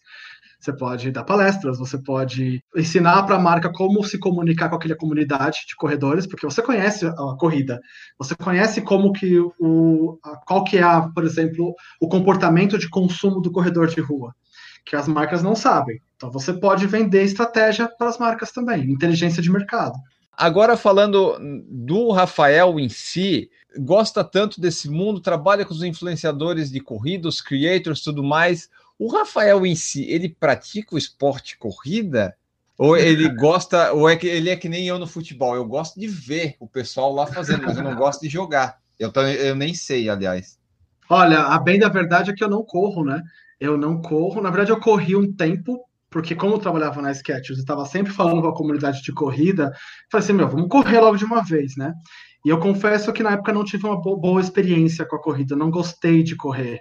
Mas eu adoro o ambiente, eu adoro ir nas provas, acompanhar, conversar com as pessoas, trocar ideia. Você lembra que a gente estava lá na, na, na 15K da New Balance? Sim. Adoro ter esse momento de trocar ideia e tal mas existe uma pressão muito forte para que eu comece a correr, ou alguma atividade física, pelo menos, né? E eu moro aqui do lado do autódromo, até que dá para correr aqui no autódromo, dá para fazer algumas coisas aqui. Vou começar a treinar agora, e agora acho que a coisa vai, vai acontecer.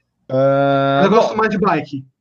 ah, mas já é um esporte aí, ó, já é um, um meio de ficar em movimento. Só fala pra gente aí, então, fazer o teu jabá próprio de o que, que é a da Gas Influencer, como é que ela funciona, quem quiser entrar em contato contigo, essas coisas todas, como é que o pessoal faz aí para tu divulgar aí o teu trabalho também. Claro, obrigado pelo espaço. A, a da Gas Influencer é uma intermediadora. É só de corrida? Não, não é só de corrida. Ah, tá.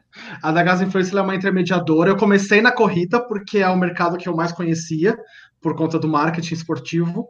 Então eu comecei na corrida, mas uh, como estratégia de negócio para me desenvolver, né? Mas hoje eu, eu atendo o pessoal do Escolha Segura, que é bem famosinho aí de reviews de produtos eletrônicos, de modo geral. Então já estou começando a abrir as asas, né, para outros, outros ambientes também. Mas enfim, eu trabalho tanto agenciando criadores de conteúdo, quanto elaborando campanhas e propostas para as marcas. Então, por exemplo, para que, que me serve ter 500 pessoas no mailing se eu só trabalho sempre com os mesmos? Eles me servem para quando eu falar com uma marca X que quer falar com ter alguma comunicação com outros criadores de conteúdo uh, regionais ou não regionais, de acordo com a estratégia e tal, eu possa ofertar, ter uma oferta legal de pessoas para indicar que criam conteúdos de qualidade por aí. Uh, é lógico que eu não consigo atender todo mundo, consigo trabalhar uh, ativamente com todo mundo. Então, essa é a forma que eu tentei fazer de tentar abraçar todo o mercado de uma maneira proativa. Então, eu atendo aos criadores de conteúdo, fazendo todo o trabalho de demanda deles e tal, quanto também trabalho diretamente com as marcas, que é onde eu absorvo esse mailing para poder é, gerar negócios para micro-influenciadores, nano-influenciadores. Maravilha. Antes da gente acabar mesmo de fato, eu vou só ler as perguntas que chegaram aqui no Instagram que eu coloquei, que a gente ia falar contigo, né? O pessoal mandou. Ah, você aqui, esqueceu. Só para eu não, não esquecer, exatamente. Aqui, ó, uma das perguntas que nós recebemos nas redes sociais foi a seguinte. Acho até que a gente já mencionou, mas daí só para falar certinho dela. Perguntaram assim: por que, que as marcas chamam influenciadores que compram seguidores? Se existem várias ferramentas para saber quem compra e quem não compra. Isso é incompetência do marketing ou de quem precisa dar o resultado? É, eu não vou chamar de incompetência, porque por mais que tenha muita informação na internet sobre isso, a maior parte das pessoas ainda que trabalham com marketing, elas não estão ligadas nesses esquemas todos que existem. Então eu, eu chamaria de desconhecimento, e eu acho que é nosso papel educar essa galera e dizer para ela que, olha, quer trabalhar bem feito? Tem que trabalhar com gente que é orgânico, que tem engajamento real. Então, é, é meu papel, por exemplo, chegar para a marca e não permitir que ela trabalhe com criadores de conteúdo que comprem seguidores. É papel, de repente, da audiência de avisar para a marca: ó, oh, esse fulano aqui compra seguidor porque está trabalhando com eles. Para que a gente possa educar a marca e a marca ficar esperta. Ainda existe desconhecimento, essa seria a resposta. Aí só, um, é, tu falou disso, eu lembrei de duas coisas. Uma que é, a ASICS, outro dia, anunciou os embaixadores novos deles, né? Teve um pessoal aí de YouTube que eu nunca ouvi falar e tal, e daí os comentários eram dos corredores do pessoal do esporte, tudo indignado. Mas esse aí nunca correu na vida, esse aí não sei o que, não sei o que. Foram três, né? Um ator, uma youtuber, que é a esposa do Whindersson Nunes, que eu nunca tinha ouvido falar, e uma outra lá também. E daí o pessoal lá nos comentários, a maioria dos comentários foi, pelo menos os que eu vi que apareciam primeiro, né? Pessoal negativo, dizendo assim, mas nunca patrocinam atletas, cadê os atletas e tal? O pessoal não, não gostou. E o front runner da ASICS? Pois é. É, é só nano, né? Eles não pegam nem criadores de conteúdo pesado, eles pegam o pessoal da base, né, para poder trabalhar. É, isso daí é a estratégia de marketing, porque o criador, de, os criadores de conteúdo da comunidade de running, como eu falei, não conversam com toda a comunidade de running. E para poder, para a marca conseguir fazer o teu negócio expandir, crescer, ela vai ter que fazer com que mais pessoas corram ou com que mais pessoas que não estão acessando e vendo aquele conteúdo digitalmente possam enxergar também. E então esses, essas celebridades elas têm um papel importante de fazer a marca ficar conhecida para um público que não a conhece ou que gere consideração para aquela marca para um público que não a conhece. Eu acho que inclusive é muito legal da ASICS fazer isso, pegar é, celebridades fora do nicho, porque vai até estimular mais pessoas a correrem. Porque se ela conseguir fazer a começar a correr, mais pessoas vão começar a correr. Se bobear mais pessoas do que a gente consegue engajar ou consegue motivar nas nossas redes sociais. É, tem isso também, né? É, e a outra coisa aqui é que o release que a gente recebeu lá da, da agência lá da. Acho que é que faz da Mizuno, da prova, que o release é assim: Kleber Toledo corre meia maratona pela primeira vez. Tipo, pô, esse é um release que não é legal de. É melhor receber o, release aqui que fala que mais de 13 mil corredores dominaram as ruas da maior metrópole do país. Quando eu vi o release falando Kleber Toledo, eu pensei, pô, esse não dá para publicar. É, às vezes não é desconhecimento, às vezes é incompetência mesmo. Então, se você tem uma empresa que é especializada em falar com mercado, vai, de falar, de fazer imprensa, né? De fazer assessoria de imprensa, ela tem que entender que certas comunicações funcionam para um determinado tipo de público, é, determinado tipo de veículos e não para outros, né? Então, era mais interessante mandar para sites de fofoca isso daí do que mandar para vocês. É, tipo quando o Bruno Gagliasso completa a meia no Rio. A outra pergunta que nós temos: referência, relevância e diferenciação são três palavras-chave para uma boa estratégia? Referência deve estar querendo dizer sobre autoridade, né? Você ser referência num determinado tema, num determinado assunto. Então, sim, ela é importante. Relevância ao quanto que você consegue performar uh, com aquele público e o quanto que aquele público enxerga a você como uma pessoa importante quantas pessoas você alcança, quantas pessoas você engaja, acho que está mais nesse, nesse meandro. E qual que era a outra? A outra é diferenciação. Diferenciação para você não ter um canal igual ao dos outros, né? É importante você ser diferente de cada um deles. É, eu gostei dessas palavras. Eu usaria autoridade, autenticidade e voz única. Isso é a mesma coisa. E a outra pergunta que eu tenho aqui é assim, ó, quando se expõe a vida do corredor, não se aumenta também a pressão por resultados? Sim, aumenta. E aí você também tem uma relação entre a audiência e o criador de motivação, né? Então aquele criador ele acaba sendo motivado pela própria audiência que quer dele melhor, quer, quer, quer que ele cresça, quer que ele evolua naquilo, né? A não ser realmente aquele criador não tem interesse nenhum em sair do ponto que ele está, então ele pode simplesmente educar aquela audiência dele a falar: não, gente, meu limite é aqui, eu estou muito confortável aqui e vou continuar aqui. Se você quer ver outras coisas, tem um monte de outros criadores de conteúdo falando sobre aquele monte, sobre essa coisa. Uh, um exemplo, acho que é o Michael, né, do canal Corredores, porque ele vinha sempre criando um conteúdo bem formatado para um, um público iniciante, e aí de repente ele se viu faz, completando maratona, diminuindo o tempo, fazendo ultramaratona. Com isso, ele começou a atingir um outro público. Parte do público dele reclamou. Falou, Porra, mano, você tá agora só, você é os topzera agora, você não, não tá uhum. aqui na mesma, no mesmo nível que a gente, né? Então aí cabe ao criador de conteúdo identificar, tá? Então eu não posso, ou eu vou perder esse, esse público, ou eu vou criar e, e, e não criar mais nada para ele, ou eu vou criar conteúdo para esse público também e continuar lidando com os dois. E aí eu crio duas curadorias de conteúdos diferentes que funcionam também.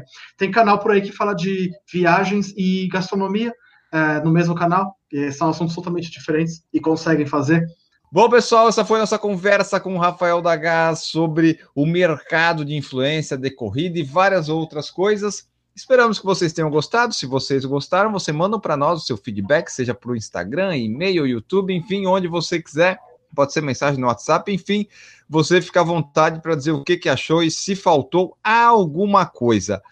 Agora nós vamos embora. Antes, lembrando ali das formas de apoiar, né? É sempre bom lembrar, porque vai que você é novo e que você agora é um novo milionário da Mega Sena e quer investir no podcast, ser padrinho. Você pode ir lá no Padrinho, no PicPay, no Apoia-se, a partir de um real fazer parte aqui da nossa grande família. Já temos 60 ou 70, não lembro mais, pessoas apoiando. Você pode fazer parte também. E agora sim, vamos embora. Despedido, Rafael, agradecer a presença. Deixa aí tua mensagem final e onde é que o pessoal pode te encontrar aí nas redes sociais, na internet, enfim. Muito obrigado. Bom, primeiro, obrigado também por você ter esse espaço para poder bater esse papo. Eu acho importante demais a gente falar sobre isso num mundo tão globalizado e digitalizado. As pessoas precisam saber o que se passa do outro lado. Para quem quiser bater um papo, trocar ideia, pode me achar lá no Instagram como arroba Rafael é Rafael com PH e Dagas com Z. Pode também me chamar por e-mail, rafael arroba dagasinfluencer.com. Uh, ah, e aí a gente pode bater papo, conversar. É um tema que eu adoro falar, então não tenho preguiça de conversar com ninguém, nem tirar dúvidas de ninguém. Maravilha! Muito obrigado, Rafael. Nós vamos ficando por aqui nesse episódio. E para terminar, a frase que eu sempre pego de um Instagram alheio que você tem que descobrir qual é, que é a seguinte: é melhor você caminhar sozinho do que caminhar com uma multidão que está indo na direção errada. Ficamos por aqui, voltamos no próximo episódio. Um grande abraço para vocês e tchau.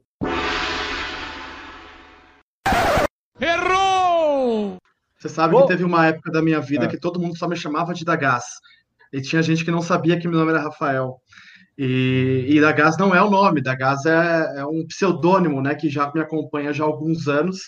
Mas eu gosto, gosto também de Dagas, gosto também de Rafael, gosto de Henrique. Não, Henrique não, é Rafael Henrique da Silva. Errou! Então tá, vou chamar desses três aí pro pessoal achar que tem mais gente participando, para ficar Boa. que tá robusto assim. Errou! E eu recebi uma direct também no cara assim: Ah, eu te vi subindo a 23 e fiquei com vergonha de gritar. Esse cara grita, porque eu, eu, eu, sou o tipo de amador que se a pessoa grita em meu nome, eu até me empolgo e corro mais rápido. Errou! Inclusive, a O2 tinha que me dar uma inscrição vitalícia para 42K de Floripa, que eu corro desde 2011 e falo bem. Às vezes eu ganho inscrição, mas ela tinha que me nomear embaixador da prova. Eu vou pleitear isso ainda.